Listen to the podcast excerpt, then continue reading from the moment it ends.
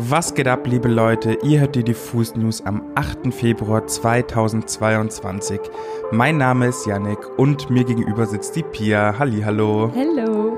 Heute sprechen wir über das neue Buch von Henrik Bolz, aka Testo von Zugezogen Maskulin, über Selena Gomez, die gemeinsame Sache mit Coldplay macht und über Asteroiden. Außerdem stellen wir euch mal wieder eine Newcomer-Band vor, nämlich Temis. Let's go, lass uns reinstarten.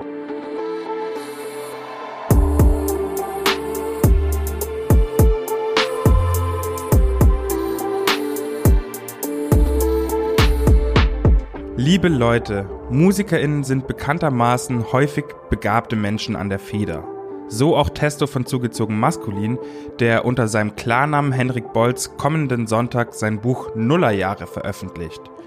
Wer sich mit der Person Henrik Bolz schon mal ein wenig auseinandergesetzt hat, weiß, dass sich der 1988 Geborene viel mit der Nachwendezeit auseinandergesetzt hat. Schließlich ist er quasi zur Wende auf die Welt gekommen. Ob es in der Musik ist, man höre Plattenbau-OST, oder aber im Fließtext, man lese Siegheilrufe wiegten mich in den Schlaf, Bolz arbeitet die DDR-Nachwehen künstlerisch und öffentlichkeitswirksam auf. In seinem neuen Buch macht er einen kleinen Sprung durch die Zeit und erzählt Teile seiner Lebensgeschichte, die zwar in Leipzig beginnt, aber in Stralsund an der Ostsee erst so richtig Fahrt aufnimmt. Es soll ein Buch über das Austeilen und auf die Fresse kriegen sein über die Nachwendejugend in Mecklenburg-Vorpommern. Vom Verlag heißt es dazu, während in den Plattenbauten von Knieper West immer mehr Erwachsene die Suche nach einem Platz im neuen System aufgeben, nehmen Henrik und seine Freunde die Herausforderung an. Sie finden Auswege aus der Langeweile und Fluchtwege, um keine Prügel zu kassieren. Langsam zerfallen die Frontlinien der Baseballschlägerjahre. An die Stelle der Springerstiefel treten Turnschuhe, die bösen Onkels werden von Agro Berlin abgelöst. Die Optionen bleiben die gleichen, fressen oder gefressen werden. Wenn man das hört, wünscht man sich Henrik Bolz schon fast als Gast im Dorfkrug, aber das ist ja logistisch so leider nicht möglich. Deswegen checkt doch am Donnerstag mal Nullerjahre aus. Ich bin nämlich von seinen Schreibskills an geschriebenem Wort mehr als überzeugt. Am Montag haben Coldplay ein herzzerreißendes Musikvideo zu ihrer Single Let Somebody Go zusammen mit Selena Gomez veröffentlicht. Jetzt fragen sich einige vielleicht, hä, schon wieder ein gemeinsamer Song? Die Antwort ist nein, denn der Track erschien schon im letzten Jahr auf dem letzten Coldplay-Album Music of the Fears, doch erhält jetzt quasi erst ein Musikvideo. Das Video, bei dem Dave Meyers Regie führte, zeigt den Coldplay-Frontmann Chris Martin und Selena Gomez, wie sie individuell mit dem Schmerz umgehen umgehen, wenn man einen geliebten Menschen gehen lässt.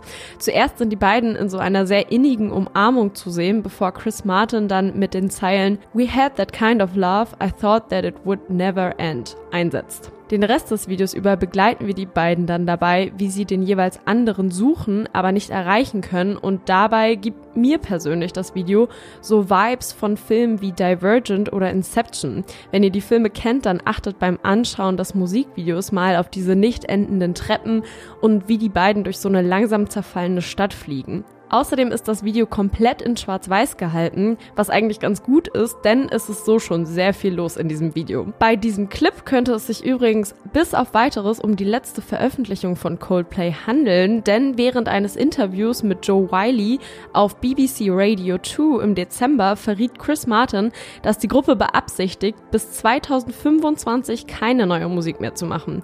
Hoffen wir mal, dass das nicht so ist.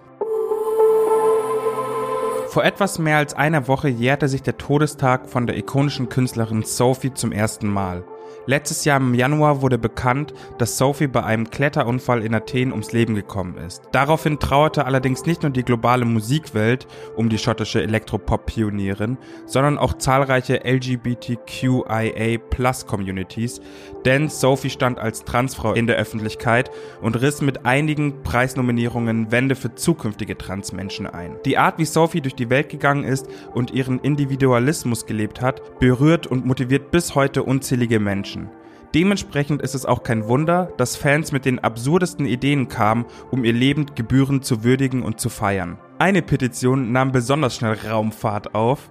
Es sollte nämlich ein Stern nach ihr benannt werden. TOI 1338b, ein Exoplanet, welcher ursprünglich 1988 von Antonin Mrkos in Tschechien entdeckt wurde, soll demnach nach der Künstlerin benannt werden. Schnell wurden über 90.000 Unterschriften gesammelt und die Petition wurde von KünstlerInnen wie Charlie XCX und Caroline Polacek unterstützt. Kürzlich gab die International Astronomical Union, kurz die IAU, bekannt, dass sie den Planeten tatsächlich nach Sophie benennen werden.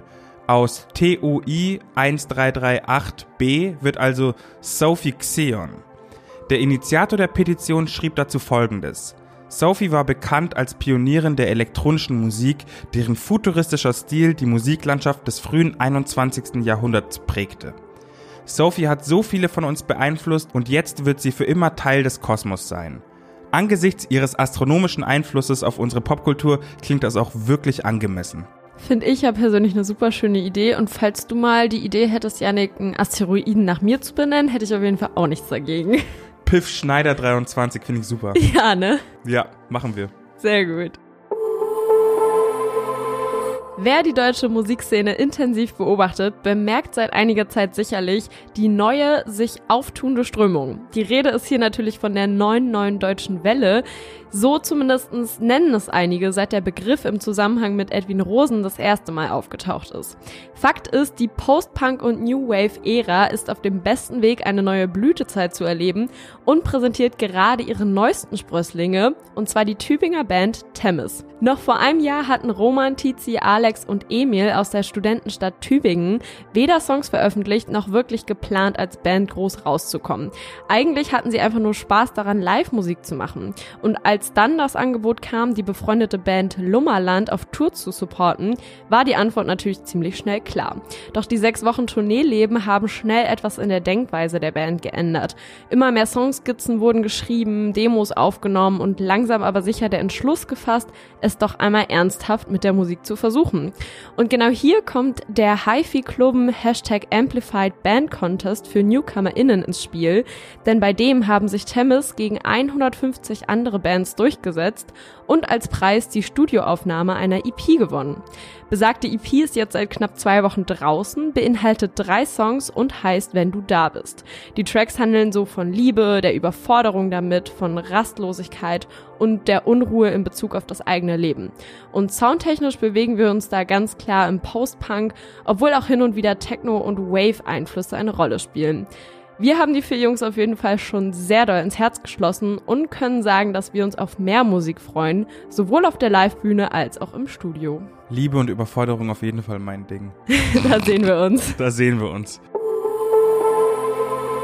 Liebe Leute, zu guter Letzt habe ich noch eine kleine Empfehlung für euch. Und zwar ist Pusha T endlich zurück. Nachdem man auf Twitter schon einige Snippets und Munkeleien vernehmen konnte, droppt der Präsident von Good Music endlich wieder eine seiner Straßenhymnen. Diet Coke ist, glaube ich, alles, was man sich als Pusher-Fan gewünscht hat. Ein unfassbar zurückgelehntes Brett nämlich ein Samplebeat, ein paar Lines über Kokain und den Vertrieb dessen, vorgetragen von der entspannten Stimme von Pusher.